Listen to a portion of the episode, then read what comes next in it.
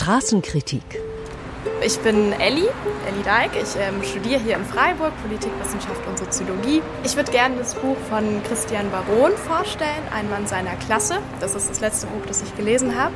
Es ist ein sehr, sehr spannendes autobiografisches Buch über die Verhältnisse, wie er aufgewachsen ist. Es ist sehr viel Klassismus, Kapitalismuskritik drin.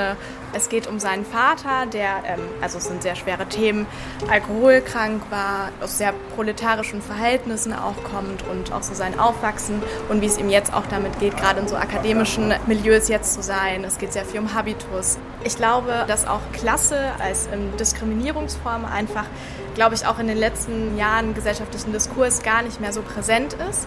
Und wenn man sich irgendwie aktuelle auch Umfragen anschaut oder auch äh, Daten dazu, wie viele eben studieren aus eben ArbeiterInnen Haushalten, dann ist das immer noch erschreckend, wie wenige das sind. Also es ist ein sehr emotional packendes Buch, aber auf jeden Fall sehr empfehlenswert und wichtig, mit eben sich solchen Themen auseinanderzusetzen auch.